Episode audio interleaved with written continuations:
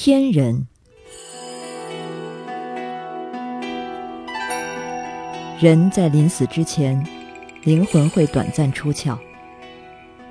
在青森县西津青地区，人们将出窍的灵魂称作天人。关于天人的传说有不同的说法。有人说天人会发出类似开门的声音，还有人说天人会到建筑工地帮人干活。日本全国各地都流传着天人的故事。在柳田国男的《原野物语》中，就记述了一个将死之人拜访菩提寺的故事。寺里的僧人一边与这人闲聊，一边向他敬茶。待这人告辞之后，僧人发现他回去的样子有些可疑，就派了一个小和尚尾随在他身后。结果，这个人在路口的拐角处就消失了。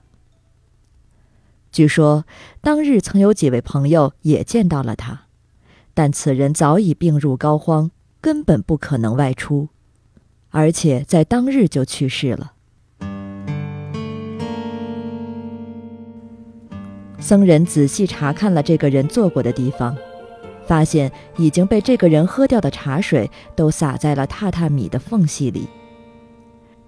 这种灵魂被称作游离魂或生魂。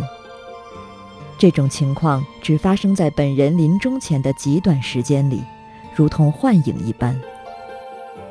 不过，即使有人见到他，也不会觉得有多恐怖。人尚未死去。灵魂便已出窍。或许，这种灵魂和人死去之后的灵魂不太一样吧。